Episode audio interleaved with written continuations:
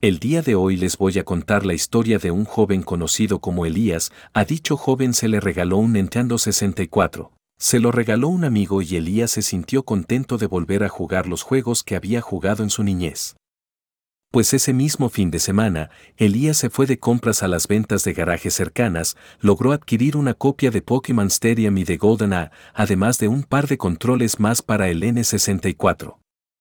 Él habla de tener una especie de sexto sentido, Así que antes de volver a casa, una última parada llamó su atención, una casa con una mesa y algunas cosas que se podrían clasificar como chatarra. Sin embargo, sin explicarse por qué, se dirigió allí y un hombre viejo le sonrió amablemente y de esta manera le dio la bienvenida. Dice que le llamó la atención que aquella persona era ciega de un ojo. Elías entonces le preguntó si no tenía algunos videojuegos que le pudiera vender. El anciano le dijo que vería en la parte de atrás y regresó con un inconfundible cartucho gris de N64, sin etiqueta, pero al cual le habían escrito con un marcador permanente la palabra Majora. Elías se emocionó mucho ante aquel hallazgo, le preguntó al viejo cuánto quería por él y aquel hombre contestó que se lo regalaba, que había pertenecido a un chico de más o menos su edad que ya no vivía ahí.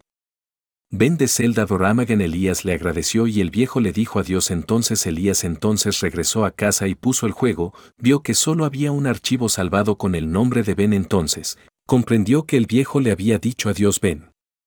Nuestro joven poseedor de Majoras Mask entonces entró por curiosidad al archivo y vio que estaba casi completado el juego, pero quien lo hubiera jugado jamás lo terminó, así que creó un nuevo archivo, como es la tradición, lo nombró Link y comenzó a jugar pero dentro del juego comenzaron a llamarlo Link y también Ben. Él creyó que era algún bug del juego, se dirigió a borrar el archivo llamado Ben, ahora en el lugar donde debería aparecer el nombre en los textos. Solo había un espacio en blanco, así que dejó el juego por ese día.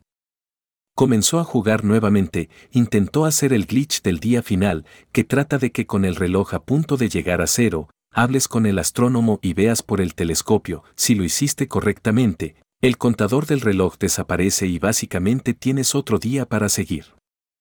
Él creyó que había logrado el truco a la primera y cuando salió del telescopio, en vez de encontrarse al astrónomo, se encontró dentro del cuarto final de Majora, con Skulked viéndolo, sin importar a dónde se moviera. Skulked siempre estaba frente a él, observándolo sin decir nada. Skulked nunca aparece ahí, así que creyó que se trataba de un bug y estaba a punto de oprimir el botón de reset, cuando vio un diálogo que decía no está seguro del por qué pero aparentemente tienes una reservación. Esa línea es de Parin que nada tenía que hacer aquí, de pronto apareció otro mensaje ¿quieres ir a la guarida del templo de jefe? Si barra diagonal no Elías titubeó algunos momentos, pero finalmente decidió que sí.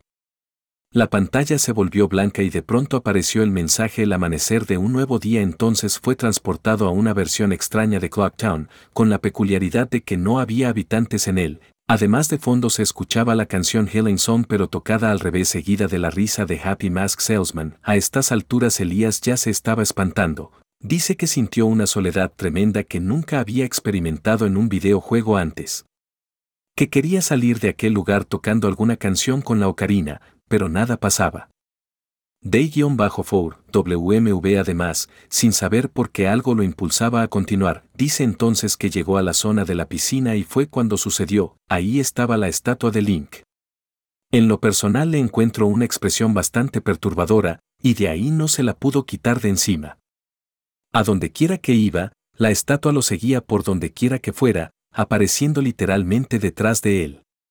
Pues bien, Skullkid no tiene movimientos, pero este sí mató a Link de una manera inusual, quemándolo.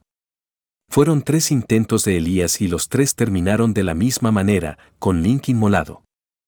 Entonces el juego comenzó a hacer algo que parecía como si estuviera procesando miles de datos, solo para mostrar nuevamente la muerte de Link, pero esta vez le siguió el mensaje del Happy Mask Salesman, ¿te has encontrado con un terrible destino, no es así?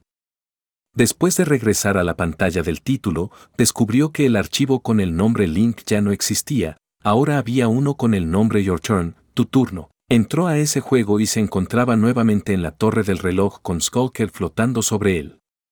Decidió presionar el botón de reset y al volver debajo del archivo Your Turn había otro, otro con el nombre Ben el archivo que había borrado estaba de regreso, así que apagó el juego, lo dejó ahí y no durmió en toda la noche, escuchando la música al revés del juego.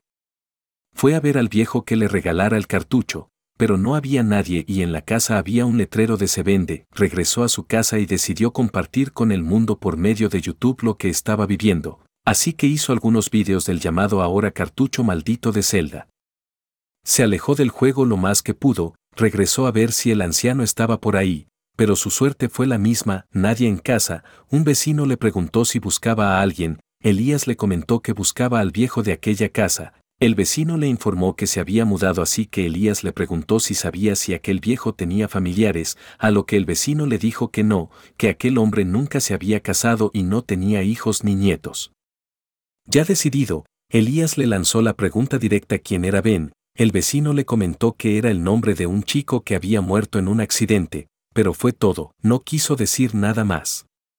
Regresó a casa y volvió a jugar, los dos archivos seguían ahí, y Orchorn y Ben, las mismas cosas de antes pasaron y dice que el juego comenzó a hablarle, no por medio de los diálogos del juego, sino que literalmente le habló y le mencionó a Ben.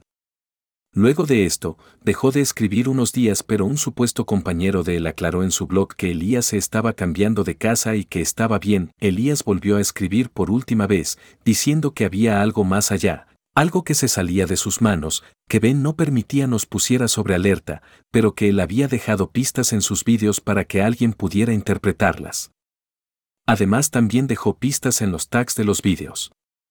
Lo último que dejó fue un diario publicado en su blog que describe lo que pasó con todo el asunto de Ben.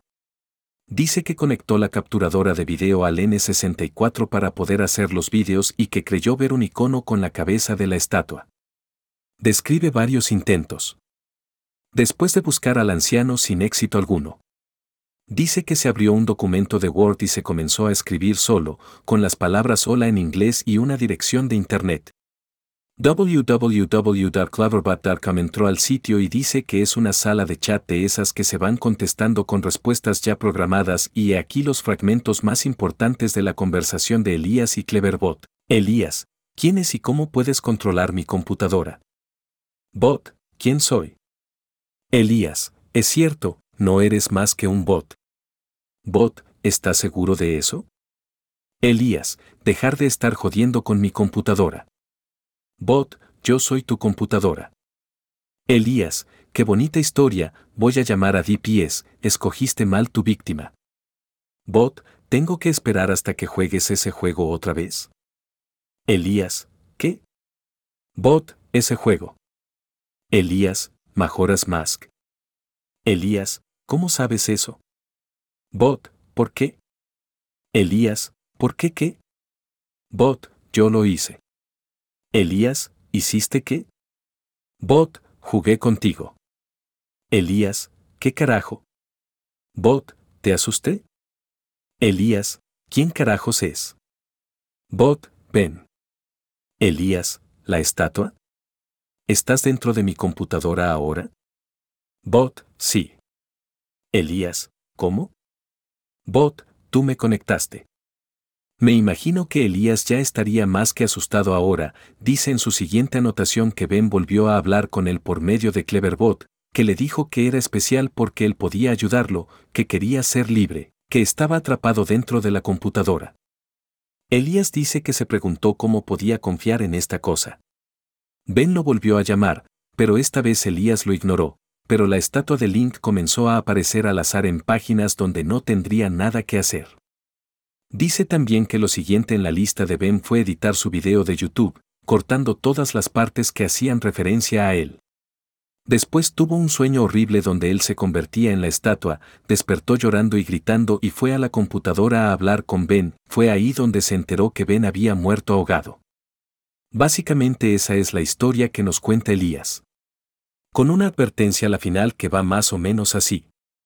No tomen ninguno de mis vídeos, no copien mis textos, no bajen nada de lo que yo he escrito o hecho, ninguna imagen, nada, absolutamente nada, ya que voy a jugar el quinto día de Zelda. Al terminarlo quemaré el cartucho y destruiré mi laptop, esperando que la historia de Ben termine aquí.